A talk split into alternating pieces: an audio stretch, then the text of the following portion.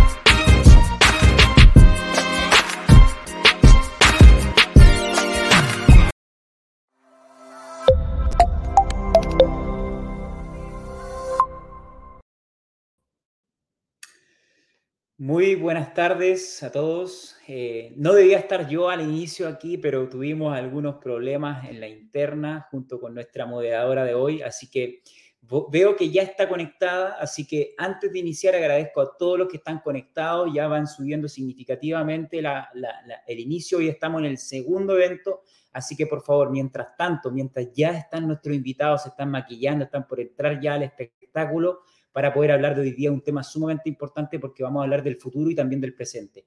Así que voy a invitar aquí a la doctora Adriana Peña, que va a ser la moderadora. Hola Adriana, ¿cómo estás? Hola Reinaldo, buenas tardes. Muchísimas gracias por hacernos el backup aquí en las dificultades que hemos tenido. Y gracias a ti a todo el equipo porque siempre tenemos un plan B. Por supuesto, siempre hay que ser así en el mundo de las comunicaciones para entregar un trabajo profesional hacia nuestros usuarios. Así que bienvenido a todos. Adriana, te dejo a ti en manos de este excelente evento. Yo ahora voy por mi agua a escuchar esta excelente discusión y hacer las mejores preguntas para poder definir el futuro y el presente de nuestros modelos de producción ganadera, específicamente porcicultura. Así que adelante, Adriana. Muchísimas gracias y muchísimas gracias a todas las personas que nos acompañan desde México y desde España principalmente, aunque sé que tenemos en este momento personas conectadas de toda la región e inclusive de varios lugares del mundo. Les agradecería muchísimo si nos saludan, si nos cuentan desde dónde nos están viendo, desde dónde nos están escuchando, para también darles nuestros saludos por este medio. Y estoy de verdad muy halagada porque hoy tenemos una sesión muy importante previa al Congreso de Opormix y que nos va a dar eh, como muchas luces respecto a los desafíos que está afrontando hoy la porcicultura, que va a seguir afrontando en el futuro y qué deberían hacer los productores y toda la cadena como tal para poder afrontarlos y para poder llevar a cabo estos cambios que van a ser obligatorios. Y quiero por esto darle la bienvenida a mis dos panelistas de esta tarde de hoy. Tenemos al doctor Joan, al doctor Joan San Martín. Buenas tardes, Joan. Joan es médico veterinario es profesor asociado de la Universidad de Lleida, es docente del máster en Sanidad y Producción Porcina, es socio fundador de OPP Group y tiene 40 años de experiencia en porcicultura. Buenas tardes, Joan, bienvenido. Buenas tardes. Buenas tardes. Un placer estar con vosotros. Muchas gracias, Joan, y quiero darle la bienvenida también al doctor Alberto Herrera. Alberto es docente, o ha sido más bien docente de cátedra de la Universidad de Guadalajara en temas de porcicultura.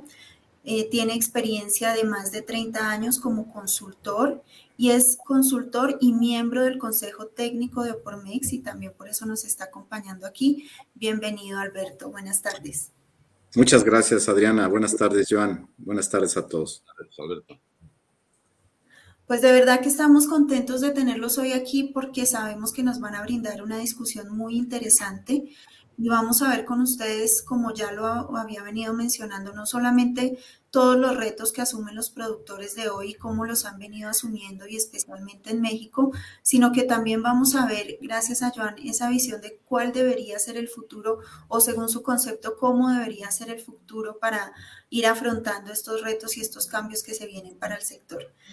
Ya no me quiero extender más, quiero nuevamente saludar a todas las personas que nos acompañan, agradecerles por dedicarnos este tiempo que yo sé que va a ser de muchísimo provecho porque tenemos invitados de primer nivel y conocedores y expertos del tema. Y quiero dar sin más largas al asunto la bienvenida a Joan para que por favor nos compartas, eh, perdón, a Alberto, para que por favor nos comparta el tema que nos quiere compartir el día de hoy. Enseguida vamos a ir con Joan y muchísimas gracias a todos por estar aquí nuevamente. Muchas gracias, Adriana. Bueno, antes que nada, agradecer a principalmente a Opormex, al Comité Español, eh, eh, que en realidad se ha hecho un esfuerzo enorme para poder llevar este, este congreso con, con eh, la mejor información que, que creemos que, que, pudiera generarse siempre buscando el, cómo mejorar, siempre buscando el, mejor sistema de producción aplicado en México. En, la pasada edición del Congreso eh, pudimos tener a, Dinamarca, en este caso, eh, compartiendo nuestras sus experiencias, y en ese caso va a estar España. Entonces, nos toca plasmar alguna reflexiones que, tenemos a lo largo de todos esos años de cómo vemos en México eh, la, problemática actual y lo que vemos que deberían ser los sistemas de producción que nos den más sustentabilidad. Entonces, sin entrar, para entrar ya más de lleno a la, a la, eh, a la plática, eh, vemos que hay mm, definitivamente varios retos. ¿no? El uso racional de antibióticos es algo que ya lo estamos viviendo y que vendrá sin duda cada vez más, más fuerte. Eh, restricciones medioambientales, temas de bienestar animal. es un hecho que tenemos una escasa oferta de trabajadores. Cada vez nos cuesta más trabajo tener operarios de calidad que quieran y que les guste trabajar en granja. Eso es una, es una realidad hay un relevo generacional mucho, muy marcado. Entonces, eh, eh, realmente eh, tenemos varios retos. Tenemos que pasar a granjas totalmente informáticas y el tema que nos ocupa hoy es cómo buscar el mejor sistema de producción. Simplemente pongo esto para tener una referencia muy clara de, un comparativo de 200 mil, aproximadamente 200 mil madres del 2021 cómo se mueve eh, la productividad entre el top 10, la media y el percentil 25. Fíjense la, cómo, si vemos los kilos producidos del top 10 al percentil 25, pues hay muchísima diferencia. Y mucho de, estas, de este percentil 25 se mueve principalmente por problemas de salud, eh, que sigue siendo en México, me parece, un factor determinante para que no se logre la sustentabilidad financiera y que lleguemos a los volúmenes que nos proponemos año con año hacia los consejos de administración hacia la dirección general. Entonces, esto, como ustedes lo pueden ver, está mucho, muy estrecho entre tener rentabilidad, entre el top 10, en la media, donde prácticamente estamos en punto de equilibrio, que no da en este momento ese punto de equilibrio para la capital de trabajo que se necesita para intercambiar o cambiar eh, eh, eh, el, costo de materia prima. Entonces, este es un tema muy, muy importante y pues ya no digamos el percentil 25, ¿no? que una, un brote de PIRS que nos va a impactar todo el año, pues bueno, se, va a situar no porque los operarios sean malos o no porque el gerente sea malo, simplemente la salud lo va, lo va a mover hacia el peor 25%. Ahora, entrando a este tema y pensando en en cómo deberían ser los sistemas de producción y qué es lo que nos está faltando, eh, faltando. Desde mi óptica, desde mi punto de vista, pues no es que tengamos mil enfermedades, ¿eh? estamos hablando de que tenemos eh, tres, tres, tres, virus, que es PIRS, PED y influenza, y tenemos algunas cuatro bacterias ahí. Entonces, si nosotros vemos este cuadro, pues nos, no deberíamos tener tantos problemas sanitarios. Pero ¿qué vemos? Que estamos trabajando con zonas ampliamente eh, eh, eh, pobladas, en, poco espacio, y, sabemos que esto, yo lo pongo como ejemplo en esta zona de México, para los que no conocen esta zona, en la zona del Bajío, o sea, todo lo que es el centro occidente del país, pudieran estar alojados aproximadamente 200 mil madres, ¿no? Y con una cantidad de cerdos eh, muy, mucho, muy elevada, ¿no? Y entonces ahí es donde se nos empieza a complicar el problema. Eh, siempre que pensamos en los mejores sistemas de producción, tenemos que pensar también a nivel holístico, o sea, a nivel regional y, eh, hasta hacia al final para irnos a nivel individual. De tal forma que vemos que todos esos sistemas de producción no están soportados como quisiéramos en una bioseguridad efectiva o máxima, ¿no? Si fuera esto, pues no tendríamos este problema y no tendríamos este problema de rentabilidad que tenemos asociado a los diferentes brotes que tenemos. Por lo tanto, tenemos una serie de, factores que nos, que nos afectan eh, todos los días, ¿no? Entonces, si nosotros observamos una curva epidémica donde sabemos que vamos a tener un periodo de excreción, ¿sí? después una inmunización y después eh, va a pasar que se estabilice. Bueno, nada más hay que pensar que en esta zona, como ejemplo, donde eh, hay 200 mil hembras, eh, se van a estar moviendo 105 mil lechones destetados semanalmente. Y desde ahí tenemos que empezar a reflexionar desde mi punto de vista cuando me dicen, oye, me voy a sitios 2 o me voy a win to finish o me voy a granja de ciclo completo. Bueno, se, nos podemos ir al sistema que más se nos acomode. Ahora, nada más es importante reflexionar que mientras más movimientos haga yo, pues esos 105 mil cerdos destetados los voy a convertir en cuatro, de sitio 1 a sitio 2, de sitio 2 a sitio 3 y de sitio 3 a rastro. Por lo tanto, la probabilidad de un riesgo aumenta de una infección en una zona o en las mismas granjas de la empresa. Entonces, me parece que el sistema de producción dictamina mucho el, factor de riesgo para que una zona sea complicada o no. Por lo tanto, me parece que la bioseguridad tiene que ser fundamental para cuando pensemos en los sistemas de producción. Es, no podemos pensar en sistemas de producción en México a futuros sustentables si no basamos en sistemas de bioseguridad, pero que sean realmente efectivos. Y me parece que estos cuatro factores que, pongo ahí son, eh, desde mi punto de vista, fundamentales. Entonces, eh, hay que trabajar, hay que entender que, la, que el transporte es, es, es, uno de los problemas mayoritarios y cuando hablamos de transporte solamente pensamos que es arrastro. No, no es arrastro, es eh, yo tengo una granja y la tengo estable, pero se me infecta.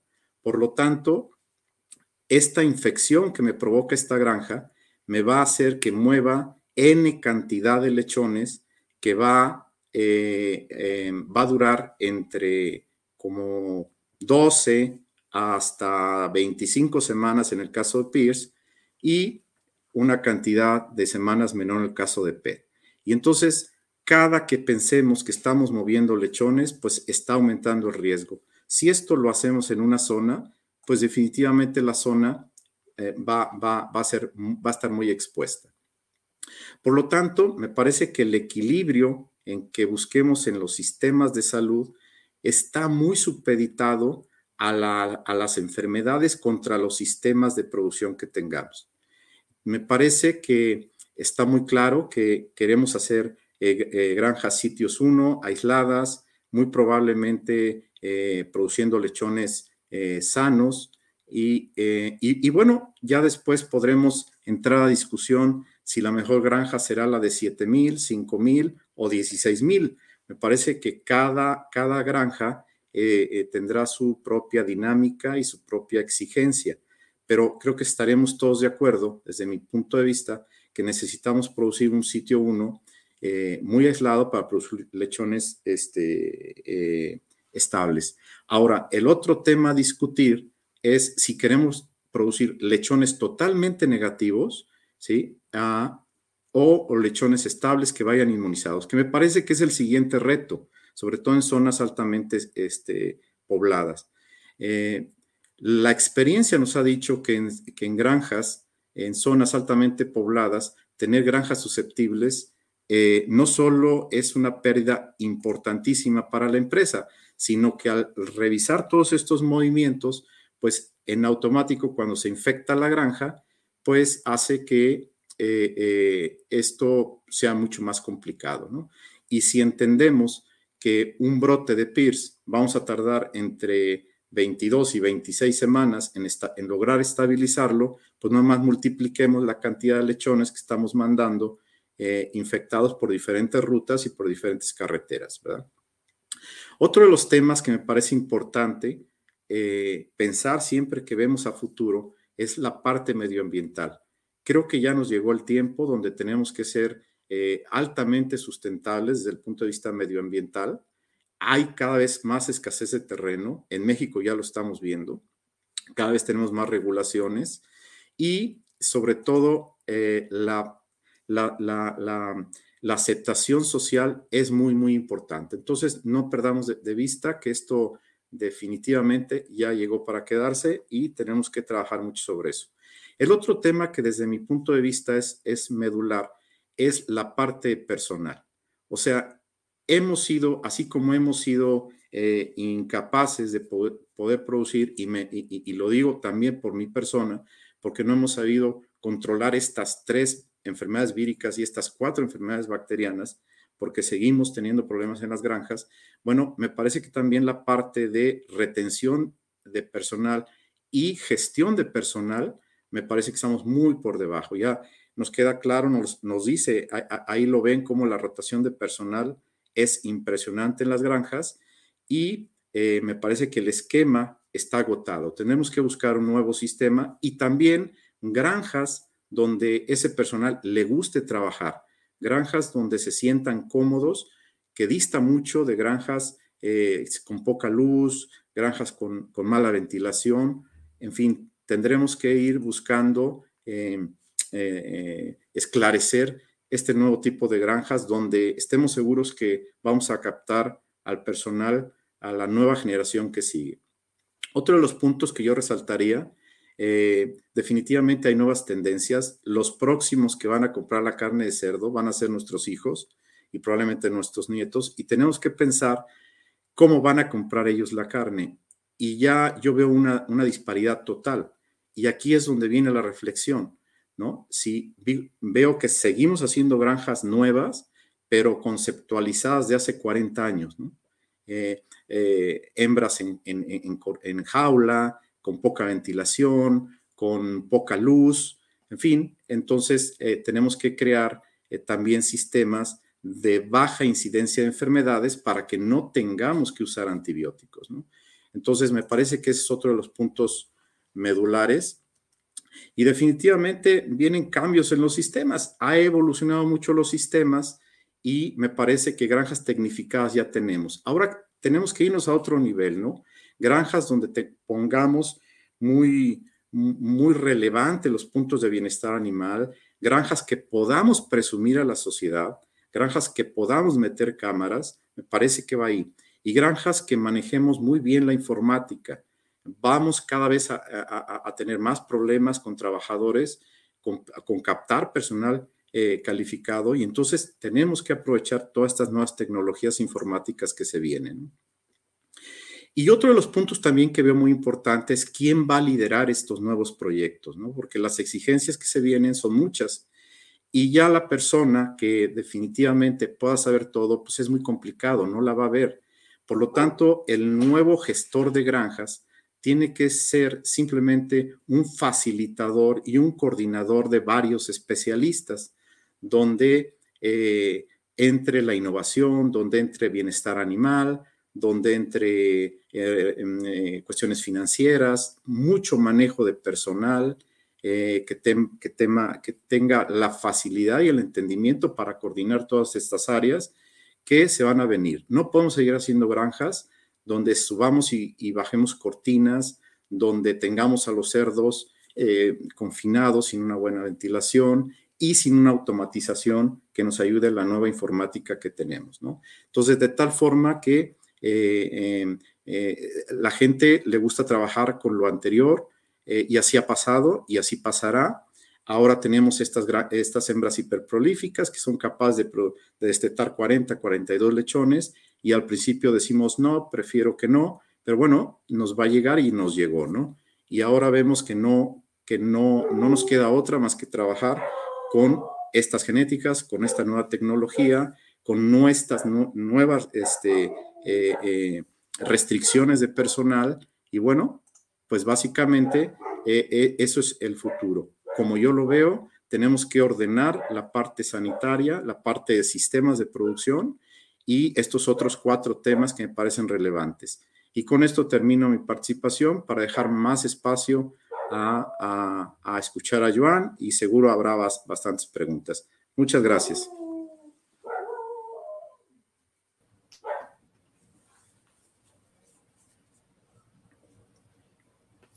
Muchas gracias, Alberto. Muy interesante como todos esos retos que discutiste. Pero yo quisiera preguntarte algo antes de las preguntas y aprovecho para invitar al público a que nos vaya dejando sus preguntas para resolverlas al final. Tú mencionaste cuatro o cinco cosas muy importantes, pero a mí hay una que se me quedó rondando mucho en la cabeza porque se ve no solamente en México, sino en otros países de la región el tema sanitario, y mira que mencionaste también el tema de la densidad de granjas. A veces es muy difícil explicarle a un productor o a alguien que quiere convertirse en un productor por qué sí o no debería construir una granja en X lugar. ¿Tú crees que hemos fallado un poquito en esta comunicación? Porque es que a veces como que nos limitamos a decir que por bioseguridad no se debe hacer, pero como que a veces hay un desconocimiento más allá del fundamento de por qué no se debe hacer. Me explico. Porque hay enfermedades que se transmiten por vía aerógena, porque hay enfermedades que pueden ser transmitidas por las plagas, por ejemplo, las moscas. Si me entiendes, ¿por qué crees tú que a veces es tan difícil hacer entender a los productores la importancia de la bioseguridad y, la, y de la densidad? Mira, Adriana, es, una extraordinaria pregunta. ¿eh? Yo creo que tenemos que tener eh, eh, que responder esa situación si lo que queremos es en una zona manejar granjas con poblaciones negativas o, manejarlas bien inmunizadas. Porque esto complica mucho una zona, porque eh, podemos saber eh, muchas formas de pensar y, quién sabe quién tenga la verdad absoluta. Lo que desde mi experiencia me dice es que hay en una región dos empresas haciendo cosas totalmente diferentes. Hay eh, granjas que están yéndose a la despoblación, repoblación y que duran ocho o nueve semanas, ¿no? Para volverse a infectar. Y ese no es el tema. El tema es que una vez que se infectan, van a pasar 26 semanas, 27 semanas produciendo lechones positivos en la zona periférica de esa, de esa, de esa zona, ¿no? otro tema que hay que respondernos es, si, bien es cierto, ya entendimos que hay que hacer una granja negativa, perfecto, pero esa granja negativa va a regresar esos lechones a, zonas complicadas que no alcanzan a vacunarse correctamente y menos por la inmunidad que se tiene. Entonces me hace una pregunta extraordinaria porque me parece que ahí está mucho el problema y que no, no creo ser el, el, que tenga los conocimientos suficientes para decir cuál es el mejor, pero sí que veo un problema ahí y lo vemos a diario, ¿no? Entonces, me parece que es un punto medular el que tocas y, y tenemos que ver si lo que queremos es poblaciones negativas o poblaciones estables vacunadas, inmunizadas, porque desafortunadamente no se pueden las dos. Y en este momento en México hay esas dos corrientes, ¿no? Y hay una tercera corriente donde no hace nada, ¿no? Pero me refiero que me parece que sí tendríamos que definir qué queremos como sistema de producción en México. Y, y luego el otro tema, que es que en las partes de, de bioseguridad que comentas, es ya tenemos el problema y todos esos lechones que se van con concentraciones eh, eh, exponenciales de virus que están sacando de PET o de PIRS cuando se infectan una granja, bueno, pues siguen pasando, ¿eh? siguen pasando libremente por las carreteras y por eso es que la onda expansiva de infección es muy alta. Entonces, son de las cuestiones que tenemos que, que, que, que estar pendientes, que no creo tener la solución, pero sí me queda claro que tenemos que definir muy bien cómo vamos a manejar los aspectos reales de bioseguridad y los aspectos de sistemas de producción. Pero mira que como tú lo has dicho, yo creo que el meollo del asunto es decidir entre esas dos opciones cuál, cuál define o cuál decide, valga la redundancia, afrontar el productor. Creo que el problema grande es que a veces se van a, la tercera que es ninguna, o sea que no lo definen previamente y que se van eh, casi que a enfrentarse a lo que les vaya a tocar por no haber pensado en un tema tan básico cuando van a construir o cuando van a expandir o, etcétera, ¿verdad? Quiero detenerme un momentico en otra cosa porque también me llamó mucho la atención. Tú hablaste mucho de la mano de obra calificada. Tú, desde tu opinión, desde tu experiencia, ¿qué crees que podemos hacer en la región para atraer a los jóvenes, porque es que estamos viendo que ese es un problema regional en Estados Unidos. Ahorita es muy marcada la escasez de mano de obra. Están reclutando colombianos, mexicanos, etcétera, porque tienen una escasez. ¿Qué crees, qué crees que, en qué estamos fallando? Porque los jóvenes no se sienten atraídos a trabajar en las granjas. Eh, sí, Adriana, totalmente. Mira, eh, creo que hemos fallado inclusive en, en dos cosas. Uno es en el diseño de las granjas insisto, hemos hecho granjas nuevas, pero con conceptos de hace 40 años, donde eso no le atrae a los jóvenes. Eh, ustedes tuvieron oportunidad en la granja experimental que tenemos totalmente tecnificada y los jóvenes están felices porque ahora no tienen que anotar nada, todos son máquinas, todo, o sea, ellos lo dominan muy bien porque usan muy bien su teléfono celular y entonces tenemos que aprovechar toda esta tecnología para poder atraer primero a, estos, a, esta, a esta gente que sí le interesará probablemente trabajar con, esas plataformas y, y, tenemos que pensar también que el espacio donde estén ellos esté confortable en todos los sentidos, no solo en los baños, no solo en, en, un comedor digno, sino en las propias instalaciones. Eh, el trabajador no le gusta estar, entrar, me consta, yo lo he vivido, entrar a granjas donde hay una hilera, donde hay, tenemos 400, 800, mil hembras enjauladas, gritando.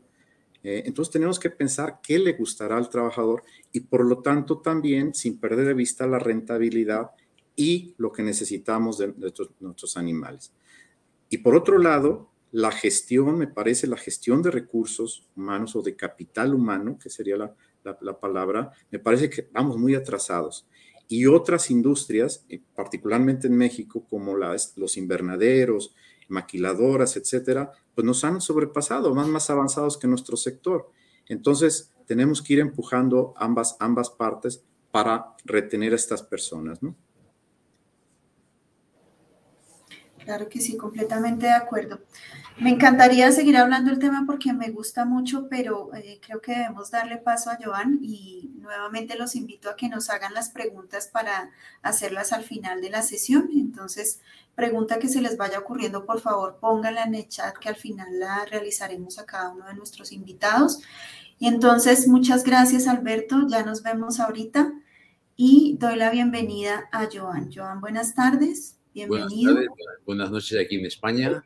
Muy satisfecho de poder participar en, en este evento. Igual que Alberto, ¿eh? estamos, eh, yo creo, comprometidos con el Congreso de Opormex y hay que agradecer a Opormex y la labor que hacéis 333 por facilitarnos eh, estos webinares que vamos preparando para, para, este congreso donde España viene como país invitado y para mí es un honor participar eh, en el comité español y poder transmitir lo que aquí en España eh, estamos haciendo. Muchísimas gracias a ti, Joanny. Te dejo entonces. Muchísimas gracias a todas las personas que nos acompañan y te dejo para que nos puedas hablar tú del futuro de la porcicultura. Gracias. Perfecto. Perfecto. Muy bien. Muy bien. Vamos, vamos a empezar por la primera, porque veo que está puesta aquí. Pum, pum, pum. Vale. Eh, el, el, modelo de producción porcina de los próximos años, yo creo eh, que más o menos se, puede llegar a visualizar. Eh, lo difícil es acertar eh, con todos los números de cómo tendrá que ser este modelo y creemos que cambiará mucho según también el país. ¿vale? En cuanto a al, al, modelo, sí, que, sí que me gusta. Ah, vale, perfecto, sí, prefiero más ver la pantalla entera. Muy bien. He puesto una primera diapositiva que para, para mí ¿eh? y para muchos de los que empezamos a trabajar en los años 80 en el porcino eh, son fechas y datos claves eh, para haber hecho que España hoy sea uno de los países referentes a nivel mundial. O sea, en aquel momento salíamos a ver lo que hacían los mejores países del mundo en producción. Inglaterra, Francia, eh, Holanda, Dinamarca, Alemania, eh, Estados Unidos, ¿vale? Y, he puesto como varias fechas, ¿no? Yo, yo creo que hay una, una fecha eh, que me llamó mucho la atención en un congreso que participé en, en, en Brasil, que en el 2011 eh, había un crecimiento prácticamente anual de unos 6 millones de personas en el mundo y cerca de 80 millones eh, que se incorporaban cada año a, a ser posibles consumidores de carne, ¿no?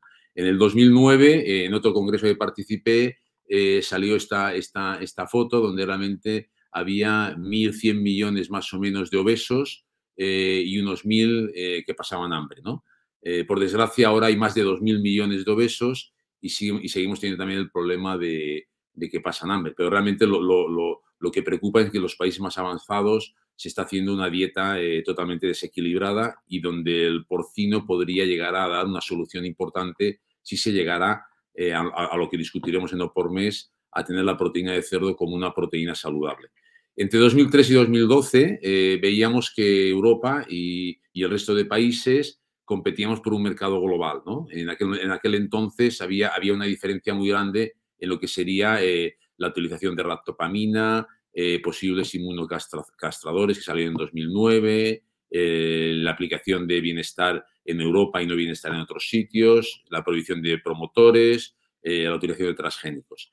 Y a partir de 2013 a 2022 yo creo que ha habido, ha habido ya una, una especie ya de, necesidades donde realmente la, la gobernanza, la legislación y, y, el consumidor ha ido marcando lo que sería el, el futuro del, del, del, modelo de porcino.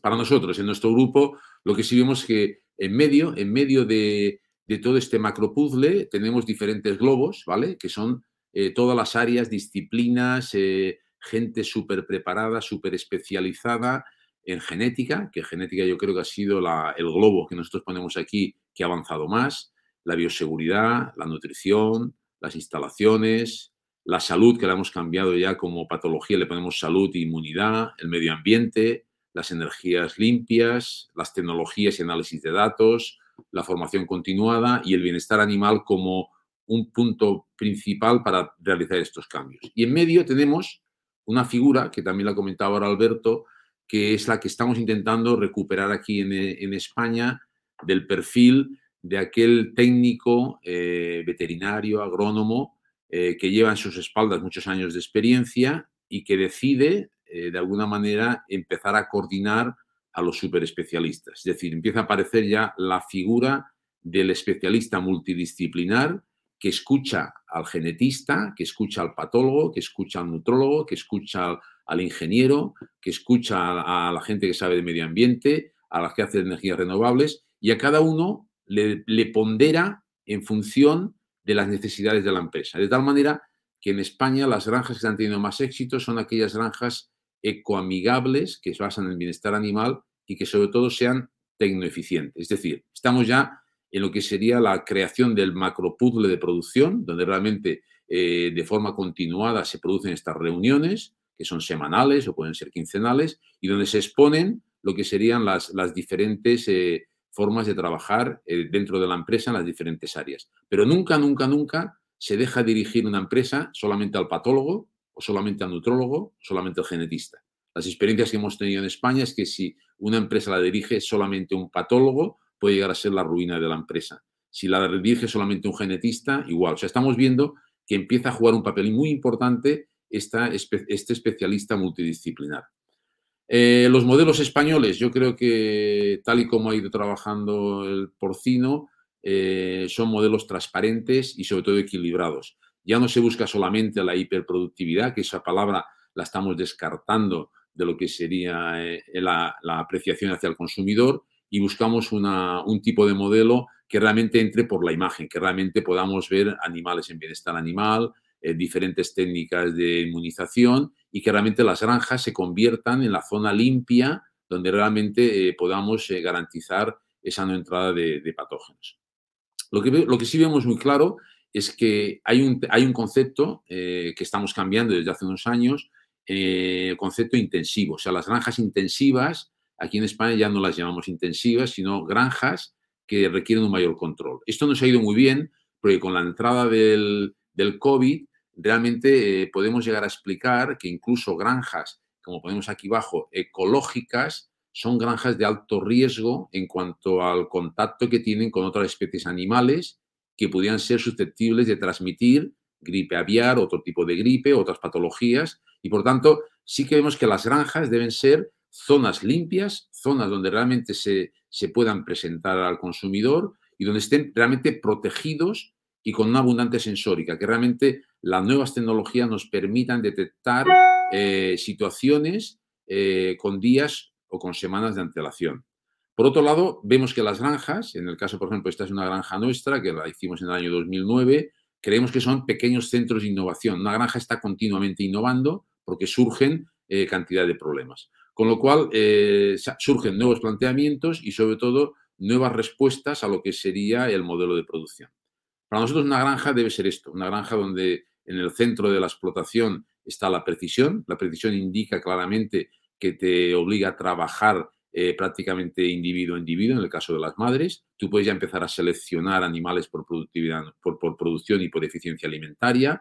Tienen que ser ecoamigables, eh, tecnoeficientes, donde realmente la formación continuada en el operario sea una constante. La sanidad, eh, como decíamos antes, la hemos cambiado por la, por la inmunización, por la inmunidad y la importancia que va a tener desde hace ya unos años la microbiota, la calidad de las heces, la inmunidad, el segundo cerebro, ¿no? que es el, aparato digestivo, darle la importancia que tiene para modular tanto las patologías digestivas como respiratorias.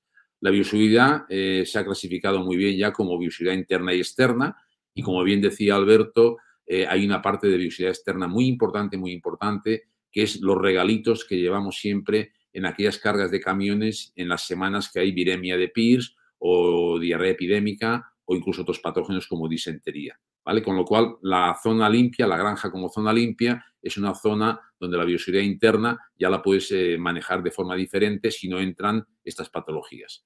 Las granjas tecnológicas que tienen, bueno, tienen la, ventaja de generar parámetros nuevos con una alimentación eh, dirigida por animal, la alimentación de, de, precisión, y ahí nos ha llevado también a poder incluso eliminar ya animales que contaminan más que otros. Ya, ya tenemos una eficiencia alimentaria en función de la productividad, los kilos de lechón al nacimiento y al destete. Y eso cara al medio ambiente está gustando más porque es un tipo de, selección que ya no es una, seleccionar por productividad numérica, sino también por el impacto que tiene en el ambiente.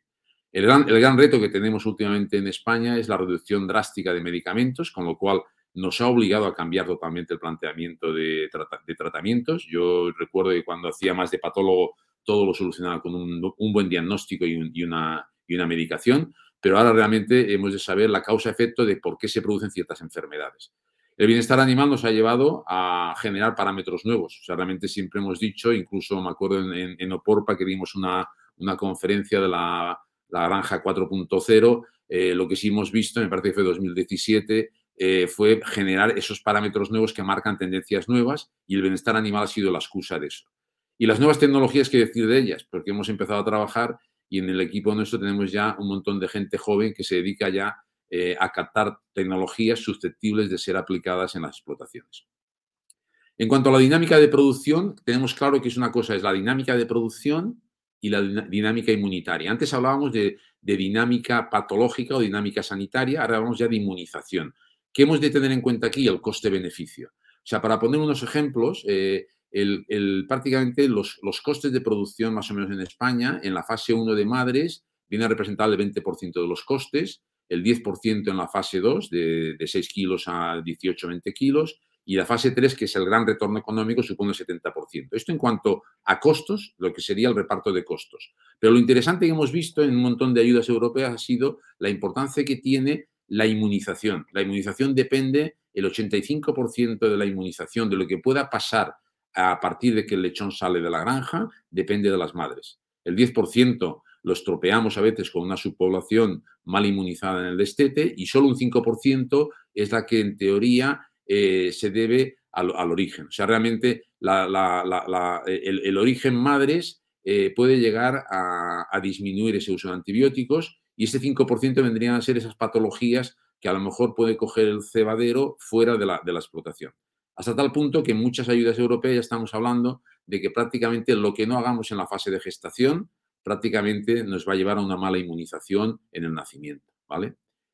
Eh, ¿Qué más, qué más estamos viendo? Bueno, estamos viendo de que en el mundo de humana se le da importancia a la longevidad del ser humano y a la calidad de vida en esa, en esa longevidad, a la calidad de las heces. Empezamos a tener ya grupos de gente en las granjas que se dedican a clasificar diariamente qué tipo de heces están teniendo esas madres. O sea, realmente vamos a, empezar a trabajar ya la inmunización o la microbiota también por el aspecto de las heces y ese trabajo que a lo mejor puede ser un mal trabajo limpiar las heces de los animales se convierte en la oportunidad de, poder eh, dibujar el escenario diario si esas calidades de heces son las adecuadas para tener un problema el día de mañana o más, o más tarde.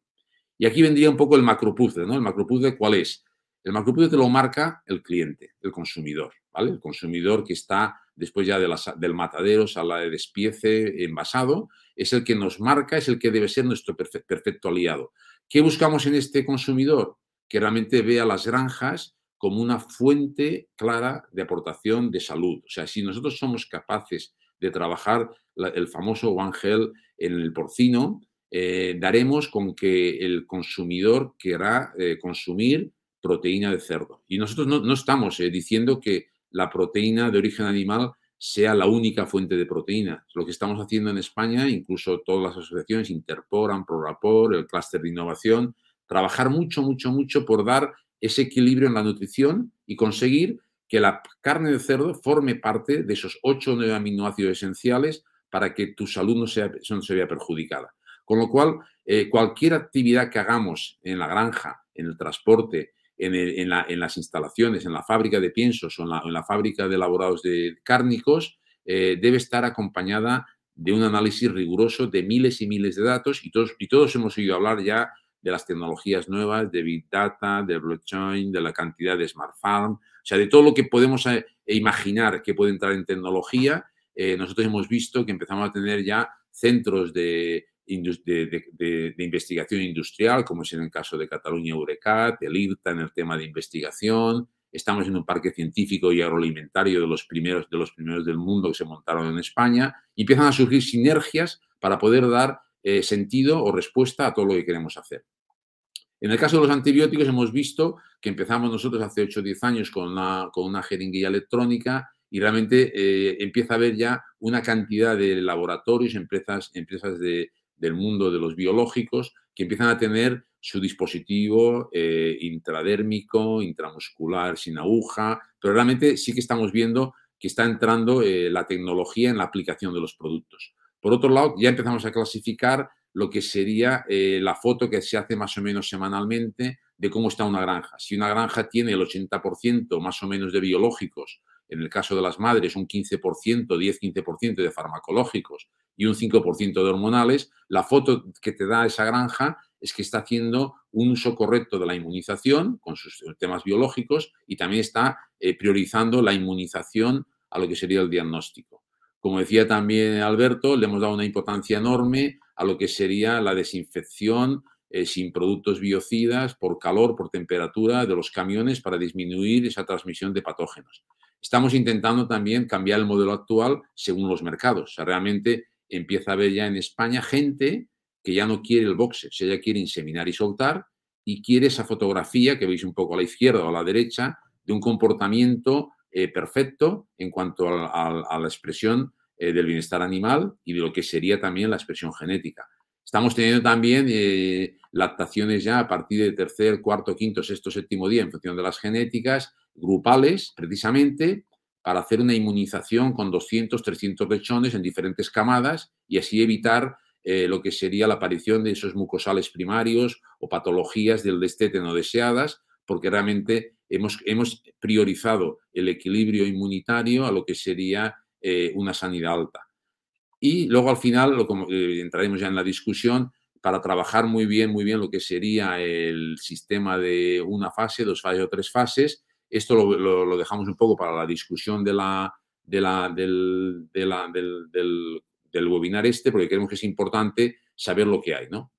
Para nosotros al final siempre acabamos con esta foto, ¿no? Las fotos de las granjas, deben ser como las estrellas Michelin en los restaurantes. O sea, un restaurante cuando tú entras y puedes comer y puedes ver en un momento cómo está trabajando la cocina, eh, esa es la, foto que nosotros estamos intentando hacer con toda la industria porcina española, que realmente vale más una imagen que mil palabras. Y podemos optar por los dos sistemas, pero lo que sí vemos claramente que en Europa ya hay 17 países que han abolido el boxe, con lo cual no nos queremos ya empeñar en seguir haciendo granjas con hierro. O sea, nosotros necesitamos tener edificios controlados, como hablábamos antes, no intensivos, controlados, para poder expresar todo ese trabajo que tanto, tanto y tanto eh, tienen que hacer los grandes especialistas. Por lo tanto, para nosotros, como siempre acabamos, estamos ante una gran oportunidad para, para hacer de la carne de cerdo una fuente de proteína segura y que realmente la sociedad sea nuestra valedora, la que realmente nos recomiende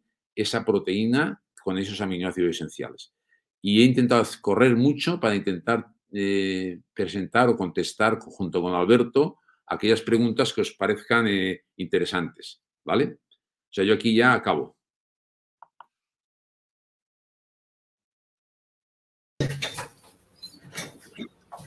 ¿Vale? Adriana. Muchas gracias, Joan. Muy interesante. ¿Me escuchan bien? Perfectamente. Mira, yo quería hacerte una pregunta antes de ir con las preguntas del público. Eh, ¿Tú crees que lo aconsejable sería, viendo todos estos temas de bienestar animal y cómo han ido evolucionando en la Unión Europea, ¿me escuchan? La, primera parte no la, he escuchado. O sea, he escuchado lo de la evolución del bienestar animal. La primera parte de la pregunta, Adriana. La voy a repetir. Lo que pasa es que Dale, no te preocupes, la voy a repetir. Es que estaba preguntándote porque con este, con este movimiento tan fuerte que hay de bienestar animal y con esto de que en la región todavía estamos muy atrasados y que casi que vamos atrás de cómo va la Unión Europea y casi que hemos ido copiando algunas normas para irlas adaptando en diferentes países. ¿Tú crees que las granjas aquí deberían empezarse a construir, por ejemplo, teniendo en cuenta el tema de maternidades sin jaula, el tema de gestaciones sin jaula, que ya algunas granjas los hacen, pero tú crees que ese debería ser el modelo a seguir aún en la región, aun cuando nuestras normas de, de bienestar animal no son tan estrictas? A ver, nosotros pensamos que que siempre va a haber un, mercado eh, para, todo tipo de granjas, ¿eh? pero, sí, pero sí que vemos que el bienestar animal tecnificado y yo creo que la sociedad, estamos en la revolución industrial 4.0, tiende a poder introducir tecnología. Lo que está claro es que el sector porcino no se va a quedar atrás. O sea, el sector porcino eh, con bienestar animal o sin bienestar animal va a incorporar tecnologías y sobre todo tecnologías susceptibles de eh, mejorar la eficiencia. Entonces, si, si, aparte del bienestar animal, que es el, el, tema del bienestar animal de inseminar y soltar con el chip, te permite, te permite controlar individuo a individuo, en el caso de las madres, y poder trabajar lo que es una cerda nulípara, una cerda primípara, una cerda multípara, eh, realmente te está permitiendo hacer lo que nosotros decimos del modelo francés. El modelo francés es un modelo de 180 madres por explotación, donde realmente esa alimentación de precisión la hace el ganadero. Entonces, nosotros de Francia hemos aprendido mucho, porque tiene un, modelo, yo creo, eh, muy bien equilibrado, pero no es eficiente desde el punto de vista del número de cabezas por explotación. Entonces, yo, yo creo que el bienestar animal es como la justificación a dar, a dar cabida o entrada a esas tecnologías que quieras o no quieras, toda la sociedad está inmersa en el 4.0. O sea, tardará más o tardará menos. Pero lo que está clarísimo es que el que no quiera hacer eh, inseminar y soltar y quiera tener el animal en boxe, le costará mucho aceptar esas tecnologías 4.0. Con lo cual, por una justificación de revolución industrial, debemos eh, intentar mejorar esa imagen de la granja. Adriana, igual, igual te perdí. Bueno, voy a seguir hablando porque veo que Adriana igual está en mala cobertura. idea, la idea sería, no sé si Reinaldo entras tú, pero para, nosotros sería muy, muy importante. Sí, voy, yo, voy yo. La verdad que está muy interesante el diálogo, entonces ahora hemos sumado al doctor Alberto un poco para que discutamos algunas de las consultas que están por ahí. Eh, puedes seguir, Joan, con tu, con tu comentario.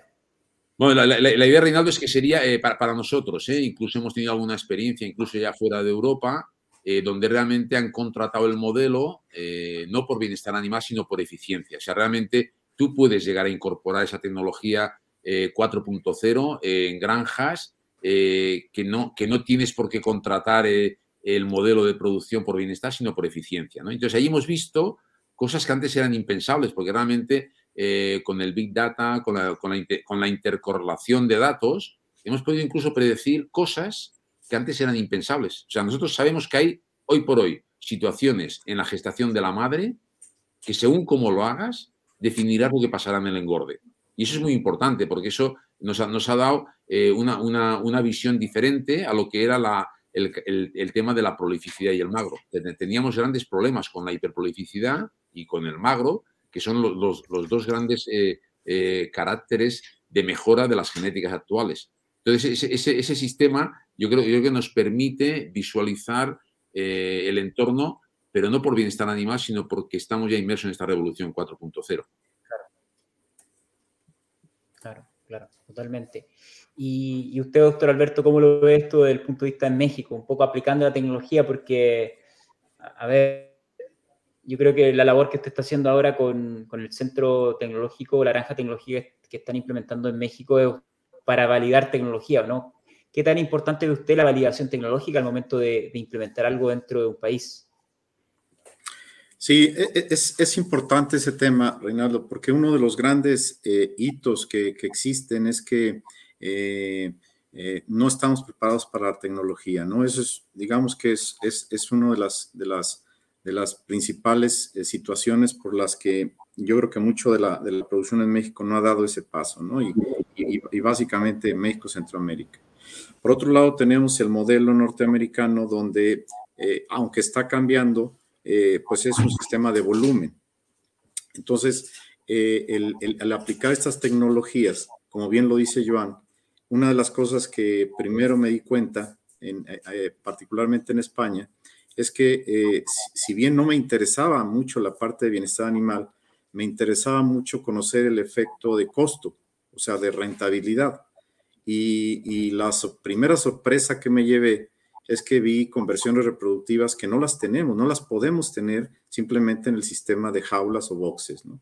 ¿Por qué? Porque la, simplemente esa diferencia que encontramos de 180 gramos diarios, bueno, pues es un mundo, o sea, esto estamos hablando de conversiones de de 0.8, 0.9 reproductivas que significan en este tema aproximadamente entre 3 y 7 dólares por lechón destetado. De tal forma que cuando me di cuenta de eso dije, ok, esto no está peleado con rentabilidad.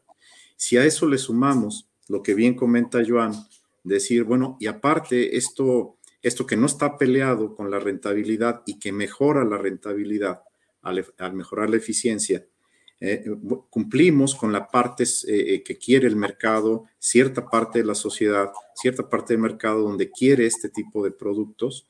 Y otro punto que me parece importante, lo que bien decía Joan, es al tener estas granjas de 14 mil, 10 mil, 8 mil, 5 mil hembras en, en jaula, pues hace que la inmunidad poblacional sea más retrasada, más retardada.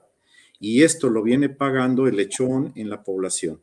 De tal forma que eh, me parece que hay que verlo fuera de la caja. Eh, simplemente decimos bienestar animal y nos asusta, ¿no? Pensamos que primero no es aplicable en México y que segundo la tecnología todavía no estamos preparados para ello, ¿no? Y la realidad es que no, eh, la, granja que tenemos es totalmente tecnológica y los muchachos que la operan, unos tienen secundaria, otros prepa, ¿no? Y perfectamente. el, el, modelo que se, que se hizo en Centroamérica es, un, es una granja eh, una, una, empresa muy buena, pero aplicó este sistema sin necesidad ni normativa con resultados muy buenos. Entonces, me parece que eh, el, tema es que tenemos estas tecnologías y tenemos que salir un poquito de la caja si es boxes o si es eh, corral. Me parece que la nutrición de precisión, el tema de, inmunidad poblacional juega un papel importante que no nos permite controlarlo en los sistemas anteriores. Ese, ese sería un poquito el comentario, Reinaldo. Bien, perfecto. Bueno, vamos a probar con la doctora Adriana si se puede agregar, porque ella está tomando nota de todas las preguntas, haciendo un filtro. Así que, Adriana, ¿nos escucha o no? Porque estamos con una, un gran desborde de, de preguntas, pero veo que... Les escucho muy bien, ¿ustedes me escuchan? Sí, te escuchamos bien. Hay un poco de pequeño delay, pero yo me voy a mantener aquí en la conversación, así que puede hacer su pregunta ahora para los, para los panelistas, por favor.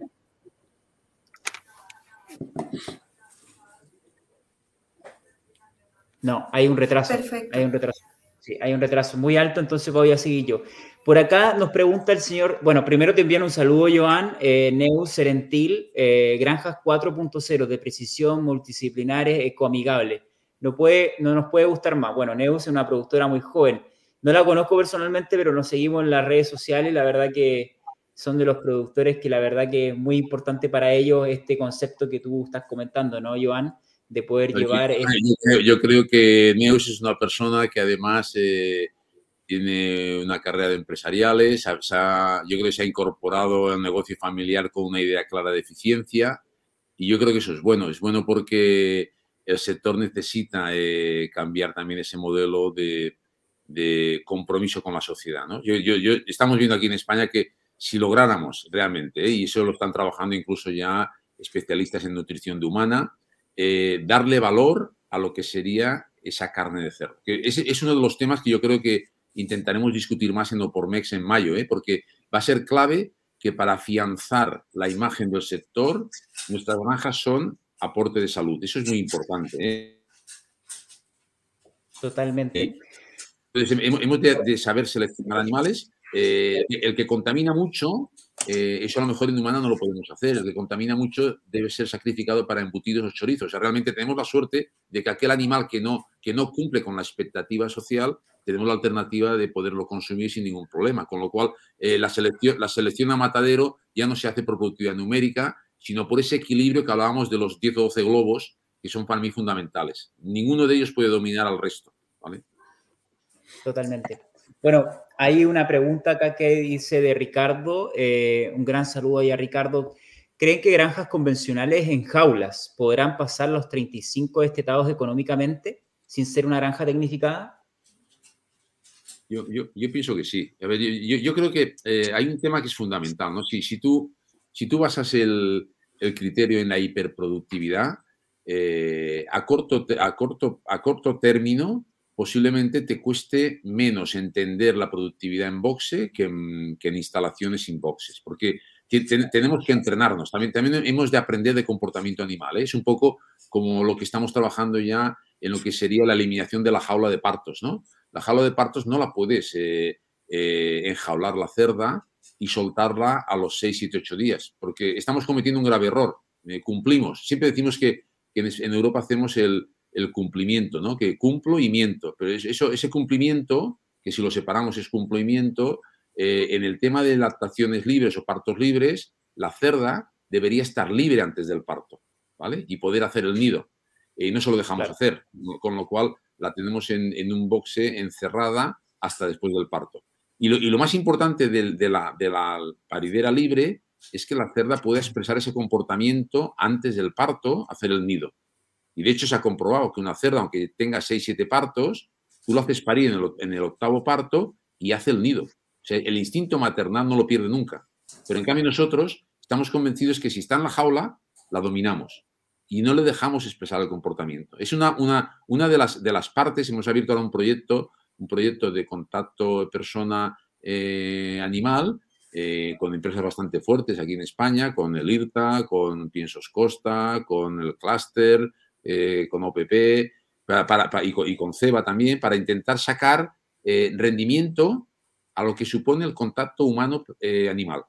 y ahí vemos que va, a salir parámetros nuevos. O sea, ya, ya eh, cuando entras ya en la, en piara de animales, eh, según cómo se comporta ese animal, tú sabes que va a tener un nivel de estrés mayor o menor. Pero si no es amigable lo que hablamos, si no es ecoamigable, esa terminología, la perdemos, ¿no? Totalmente de acuerdo. Bueno, hay muchas cosas que vamos a detallar en el Congreso por MEX. Eh, vamos a discutir un poco más en, ese panel para, para, mayo, que ya tengo. De hecho, ayer compré ya mi pasaje para allá, así que estamos totalmente confirmados.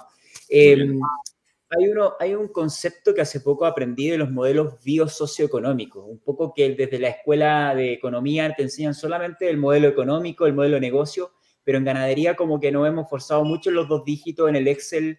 Eh, ¿no, ¿no, creen ustedes de que se ha despreocupado un poco en empresariales eh, todo lo que es el concepto biológico, eh, ambiental y, y, también social que tiene el modelo agropecuario? ¿Qué opina usted, doctor Alberto, un poco que también tiene la mirada docente, académica, y tú, Joan, un poco que vienes desde ya largas décadas eh, viendo esto y que tiene relación empresarial? ¿Creen ustedes que hoy en día tenemos implantado un modelo biosocioeconómico en, en ganadería?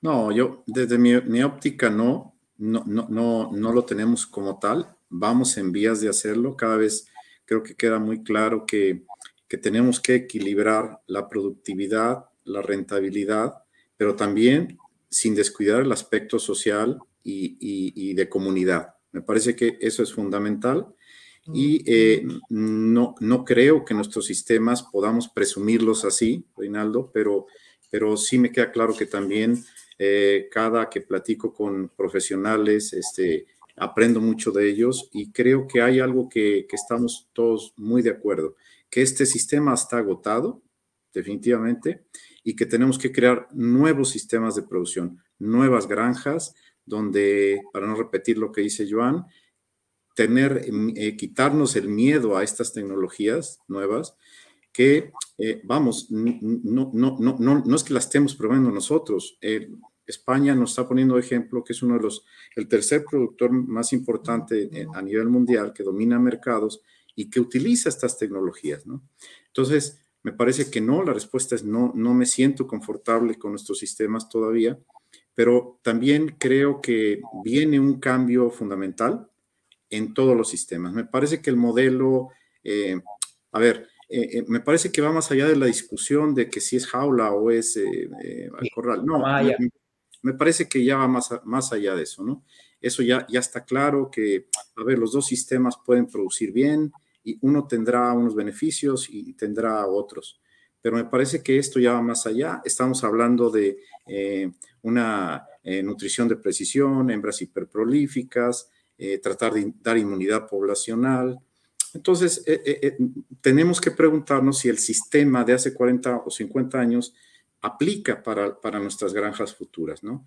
Y la respuesta es, en ese momento, no creo que tengamos un sistema que domine eso me gustaría, aportar eh, algún tema más, Alberto y Reinaldo. A ver, aquí, aquí en España llevamos tiempo intentando educar, educar al consumidor. O sea, es fundamental que el consumidor entienda que el purín, por ejemplo, no es un problema.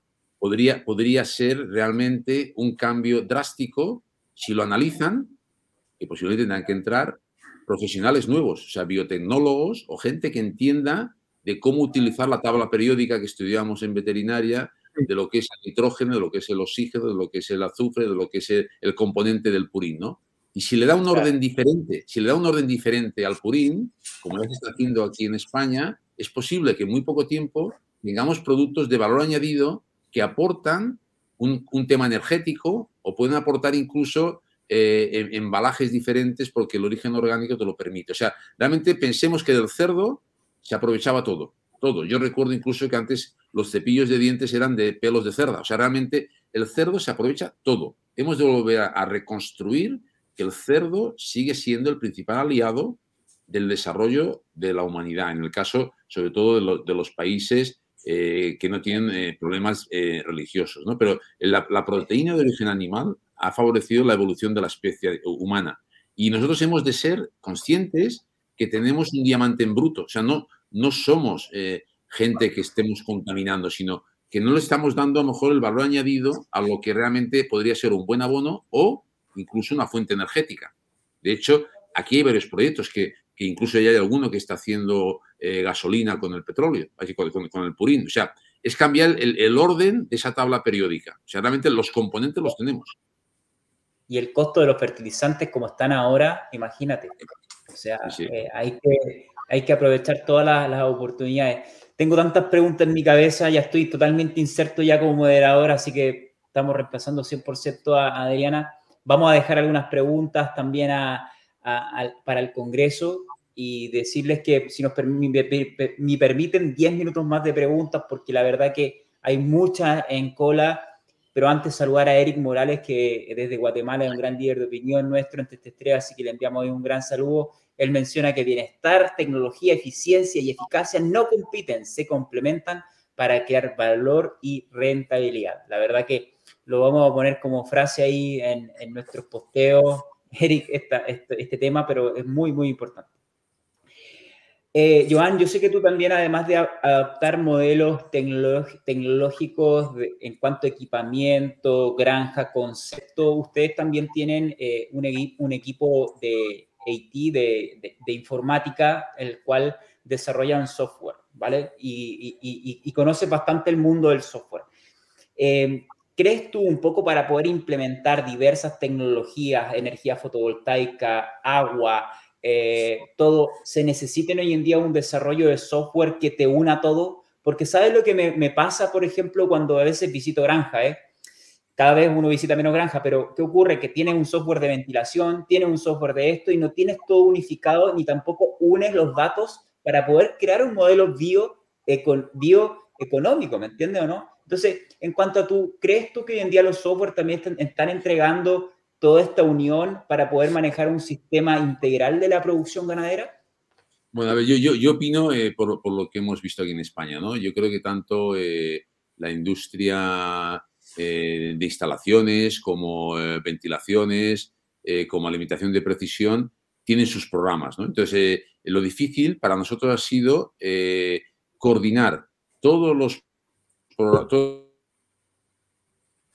los posibles programas en el mercado en una sola plataforma, ¿vale? Esa plataforma es la que a nosotros nos ha permitido eh, comunicarnos con cualquier tecnología susceptible de entrar en la granja para que entrando una sola vez el dato yo pueda ya empezar a correlacionar el dato, por ejemplo, de ventilación eh, con la eficiencia alimentaria o con, el, o con la productividad numérica o con, o con el peso al nacimiento, ¿vale? O sea, lo que es importantísimo es que al principio teníamos tantos ordenadores como tecnologías teníamos en la granja. Y eso era un caos, ¿vale? Entonces, lo más difícil ha sido romper con esto. Pero claro, eso también pasa en el mundo de la industria farmacéutica. O sea, la mayoría de laboratorios que venden su vacuna tienen su, su, aplicador automático, pero para su producto, ¿no? Entonces, eh, yo, creo que llega un momento en que alguien tiene que poner orden, ¿no? Yo creo que el, orden establecido en la granja lo tiene, tiene que nacer de la necesidad de aquel que es granjero. O sea, el que, el que, el que trabaja en la granja, lo que está clarísimo es que le complicamos la vida con la ventilación por un lado, la alimentación en la, gestante por otro, la alimentación lactante por otro, el, tema del, vacunador. O sea, todo, eso tiene que comunicar automáticamente entrándolo una sola vez. Y con eso que conseguimos, que para nosotros ha sido la clave, eh, eliminar el ruido de fondo. O sea, cuando tú entras el dato automáticamente, ya no hay ruido de fondo para hacer estudios estadísticos. Si no lo haces así, el estudio estadístico nunca es fiable. O sea, lo más importante de cualquier trabajo de Big Data, de cualquier tecnología nueva, es que la, entrada de datos no tenga error.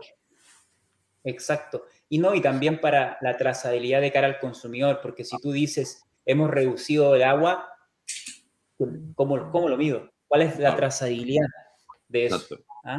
Entonces, eh, creo que es fundamental también, además del desarrollo de equipamiento tecnológico y de adaptación de modelos en cuanto a manejo, el soporte de software es fundamental. ojalá que sea un software unificado, que te centralice todo.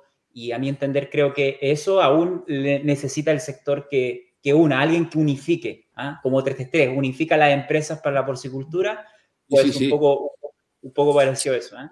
Esa, plataforma, Reinaldo, tú lo empezaste a ver y ahora está ya prácticamente acabado. O sea, ahora, ya conectamos con todo y, realmente lo, interesante ha sido que incluso yo desde casa puedo controlar eh, lo que quiero hacer con el animal 527 que entrará esta noche a comer, ¿no? Y puedo cambiarlo y sin ningún problema o seleccionarlo y sacarlo al pasillo para que mañana eh, el, operario le pueda eh, pasar el ecógrafo o hacer un plan vacunal. O sea, yo creo que eso es muy importante lo que has dicho. Mi última pregunta. Las del resto van a ser más difíciles, se las voy a dejar en el Congreso. La siguiente. Modelos de producción. Yo sé que en España está el modelo independiente, que es el que conocemos mucho en Latinoamérica. Está el modelo cooperado, cooperativas que se unen y se unen entre, entre cooperativas, de hecho, en España. Y también está el modelo de integración. En el ranking, yo sé que en este momento en España está la, integración, más del 55%, luego están los cooperados y luego vienen los independientes que tienen su propia producción.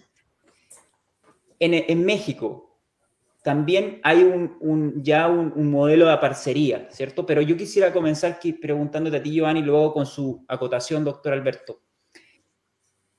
¿Cómo ha sido la evolución de los modelos ganaderos en España desde el 2000, desde que tú comenzaste esta actividad? Bueno, cuando tú comenzaste a invertir en granja, Joan, hasta el día de hoy. ¿Cómo ha sido la evolución de las dinámicas de modelos ganaderos y qué podríamos nosotros aprender de España para poder adaptarlos en, en, Latinoamérica como un modelo ya evolucionado? Bueno, no sé, yo, yo, creo que en España hemos vivido un cambio muy grande. Podríamos ser casi que cada década eh, va mejorando o, o dejando cadáveres que decimos en la cuneta de gente que no mm. quiere entender el modelo, ¿no? Pero sí que está claro, que el, modelo, el modelo eh, productivo de España va muy ligado, muy ligado a la comercialización de la carne. O sea, llega un momento que bien sea el modelo cooperativo o el modelo integración o el modelo libre, tiene que estar ya sujeto a una marca o a, un, a, una gran plataforma de sacrificio, ¿vale? Entonces, aquí, sí que está apareciendo, eh, nosotros creemos que, se está generando un nuevo concepto de modelo que no, no, sabemos si será de integración o cooperativa o será un mixto, ¿vale? Pero lo que está claro es que empieza a haber gente que ya no tiene una sola granja integrada, sino que tiene 10.000, 20.000, 30.000 o 40.000 madres integradas. Lo cual quiere decir que cada uno hace su win-win de lo que sabe hacer. El que tiene granjas tecnológicas sabe perfectamente que, que necesita producir 100.000, 200.000, 300.000 lechones, pero necesita estar en esa plataforma de comercialización. El que tiene los cerdos necesita tener un buen aliado que, realmente tenga las granjas eh, con esa imagen, con esa tecnología y con ese día a día, porque al final una granja son 365 días de trabajo. Entonces, el, modelo, el modelo de integración en España ha triunfado porque realmente ha surgido un win-win que posiblemente ahora esté mejorando, porque como hemos dicho antes, ¿no? las granjas de madres incluso ya empieza a haber contratos donde tienes una prima por el resultado que tengas en el engorde. O sea, realmente es tan importante, es tan importante el trabajo del, del origen que está viendo claramente que las granjas que juegan fuerte con el tema del modelo de integración son más exigentes. A la integradora que le interesa tener granjeros exigentes. O sea, si tú quieres evolucionar a mercados premium, tienes que tener una imagen que cambie, ¿no? Entonces, estamos viendo que se está produciendo una revolución importante, se están produciendo ventas de empresas muy grandes, donde realmente las compran industrias cárnicas. Estas industrias cárnicas entran en un mercado que es complicado, que es la producción de cerdos. El animal vivo no es lo mismo que el animal sacrificado. O sea, realmente parametrizar procesos a partir de la canal es fácil, parametrizar procesos en vida es muy difícil, sobre todo también por, por lo que hemos tenido de las ceras hiperprolíficas. O sea, la hiperprolificidad nos ha dado hipervariabilidad, con lo cual aquí eh, hemos tenido que hacer incluso eh, proyectos de innovación tecnológica que ahora lo apunto aquí, donde hemos descubierto un tema importantísimo de inmadurez al nacimiento. O sea, realmente hay un porcentaje de animales en estas cerdas hiperprolíficas que nacen inmaduros y esto ocurre como en humana. Un, crío que nace inmaduro acaba en la incubadora, acaba infectándose de alguna bacteria del hospital, le acabas haciendo un tratamiento y estos no responden prácticamente a nada. Bueno, pues en porcino ya está pasando esto. Las cerdas hiper hiperprolíficas en un contexto como el que decía Alberto, de cierta presión eh, patológica, eh, está provocando eh, animales al nacimiento inmaduros. ¿vale? Entonces, esto, esto yo creo que está, está llevando a que las granjas tecnológicas te permite detectar cosas que antes eran imposibles. Como por ejemplo, si te, llega una partida de, micotoxinas donde realmente has rechazado el pienso, lo detectas el primer día, porque hay un rechazo en la entrada en la máquina, en el consumo. ¿vale? En el boxe, prácticamente te das cuenta prácticamente cuando la cuba de pienso ha sido ya consumida. ¿vale? empezamos, a parametrizar eh, posibles causas de, enfermedades que hasta ahora no le damos importancia, pero estamos viendo que, por ejemplo, el mundo de la micotoxina tiene una, importancia enorme. De ser consumidas a no ser consumidas en granja, cambia muchísimo. Pasando a usted, doctor Alberto, eh, y conociendo que México es el segundo después de Brasil. Brasil ya tiene la integración, tiene las cooperativas, de hecho la, cooperativa más grande de Latinoamérica es Aurora, que está en Brasil, eh, que tiene el matadero más grande incluso también de, Latinoamérica. ¿Qué opina usted un poco? ¿Cómo ha implementado estos modelos o cree que son aplicables en la porcicultura mexicana? Sí, totalmente. Eh, México, eh, si bien es cierto, ha crecido con, empresas, no con el modelo de, de integración o de, eh, de aparcería, como le llamamos aquí, eh, cada vez las empresas están tendiendo más a, generar este tipo de, uniones o de asociaciones. Hay, una empresa en México, en, la, en, la, península de Yucatán, que lo ha manejado extremadamente bien, le ha funcionado muy bien y el modelo eh, me parece que ha sido ganar, ganar para ambas partes. Sin embargo, esto no ha sido en todo el país el, gran tema que, estamos viendo ahora en algunas empresas que tienen parcialmente estos integrados o estos aparceros es que el modelo también cada vez cuesta más trabajo por dos razones. Eh, eh, ha sido fácil integrar a estos aparceros, que le llamamos aquí, o integrados, cuando ya han sido porcicultores, ya tienen granjas y simplemente se integran y, bueno, ellos ponen mano de obra, eh, hacen su parte y hay una empresa que manda los lechones, etcétera, y, toda la cadena. Pero eh, el gran problema es que eh, cuando estas empresas ya no encuentran estos aparceros, eh, la, opción que se tiene es incitarlos o, o, tratar de que ellos inviertan. Y ahí es donde ya viene el problema, porque realmente el margen que tenemos no da financieramente para que sea sustentable desde el punto de vista financiero la tierra cada vez es más cara eh, y no se diga ya el costo de instalación. De tal forma que esto me parece que vamos a tener que generar un nuevo sistema de producción donde probablemente me queda claro que va a haber una integración, sin duda, pero donde eh, probablemente sea compartiendo algo de utilidades para que desde el punto de vista financiero le dé más seguridad a este, a este aparcero o integrado. De, tal manera que en este momento no es un sistema importante todavía en México, pero me parece que para allá vamos. Y hay otro tema eh, que, coincido totalmente con Joan. Claramente aquí en México se están despuntando algunas empresas que están entendiendo la importancia de posicionar su marca, de, de, saben que para allá va, ¿no? Y entonces ahí es donde creo que tenemos que reflexionar en México, porque sin duda vamos a ese camino donde estas empresas que lo están haciendo bien están cada vez posesionar su marca y la pregunta que nos tenemos que hacer es dónde quiero estar, dónde quiero, dónde me van a valorar más, sea en la cadena que sea diferente, si sea productor, si me quiero integrar, pues sin duda en donde aporte más valor hacia el consumidor. Entonces es cuando empieza a ver todas estas situaciones de hacia dónde van los sistemas de producción. En ese momento a mí me queda mucha duda de, que estos aparceros inviertan su dinero con el sistema actual que tenemos. Ya no da, los sistemas son muy costosos y en el modelo que tenemos cada vez es más difícil que haya retorno y que hay un incentivo para que, para que, para que eso se multiplique. Interesante, muy interesante. Caballeros, estamos llegando ya al final de esta sesión, de este segundo webinar. El próximo ya vamos a hablar de cara a las estrategias para promoción del consumo y también la mejora de la reputación de la porcicultura hacia el consumidor. Vamos a estar ahí con el doctor Diego Braña, vamos a estar participando. Y antes de terminar, a mí me gusta siempre pensar en el futuro y, ver de qué forma también podemos incluir todas estas metodologías. Ustedes saben que hoy en día puede uno, existen las famosas startups, los sistemas de los crowdfunding. Joan, tú eres una mente visionaria. ¿Tú crees que en un futuro existe una aplicación en la cual tú puedas poner 30 dólares para ser parte de un modelo y ser inversor y poner acciones, aunque sean pequeñas, pero para promocionar la producción de carne y que en conjunto, a través de crowdfunding, invierten y formen un modelo de producción?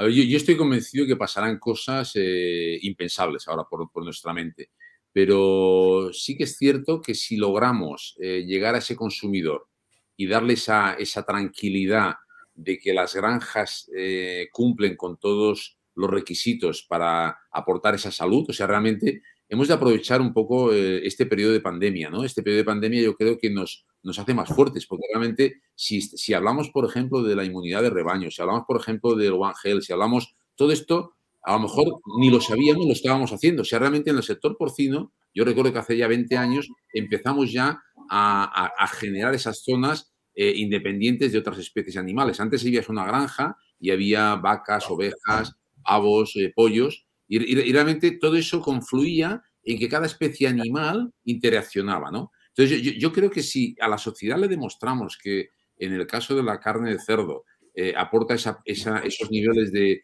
aminoácidos, de proteínas, que es saludable, yo estoy convencido que habrá gente, como ha pasado ya incluso en España con el aceite de oliva, incluso con la, con la, con la viña, ¿no? Hay gente que le gustaría tener eh, de alguna manera esa, participación en mi árbol, en mi árbol de, olivo para poder hacer mis 20 litros de aceite al año, ¿no? Estoy convencido que, si somos capaces de llegar, el consumidor puede hacer con nosotros auténticas diabluras, porque cuanto más se acerque a nosotros, mejor. Ojalá, ojalá esto que dices tú, eh, alguien pudiera pagar 20, 30 dólares al año, saber que la carne que le vendrá de la granja tal es la que recibirá él en, en el supermercado. ¿no? y como responsabilidad social también, así como tú plantas un árbol para poder tener tu oxígeno, ¿por qué no también contribuir a un sistema invirtiendo en porcicultura para poder también comerte el, asado o el jamón con sostenibilidad, ¿me entiendes o no? No sé, son ideas que creo que, que van a surgir. Yo creo que ha, salido ahora por el chat que, realmente hemos de, aprender a comunicar mejor eh, al consumidor. ¿eh? Y yo creo que tenemos eh, una proteína de altísimo valor que nosotros a lo mejor no nos la creemos, pero tenemos que luchar por eso, porque realmente yo creo que el Congreso de Opormex, eh, y me gusta que, este webinar incluso ha durado más de una hora, lo que teníamos previsto, porque se quedan muchas preguntas por resolver, eh, se va a generar un gran debate, porque está planteado con seis mesas de debate y yo creo que va a ser muy interesante explicar allí lo que no está escrito en los libros, Reinaldo. O sea, el interés nuestro en el Comité Español es que vamos a llevar gente que hable y que nunca ha publicado prácticamente nada, sino que han sido modelos de éxito y queremos que nos expliquen por qué, cómo, han, cómo han tenido ese modelo de éxito. Interesantísimo. Doctor Alberto, ¿alguna acotación final, sino para ya ir terminando con este evento? No, no, no, sería nada más una reflexión en base al, comentario que haces. Me queda claro que va a surgir en México, no lo dudo, alguna figura que, que tenga la capacidad y la visión y el conocimiento de generar una nueva integración. Eso me queda claro. ¿Por qué? Porque hay muchísimos porcicultores que siguen con modelos que no les permiten sanitariamente, ¿no?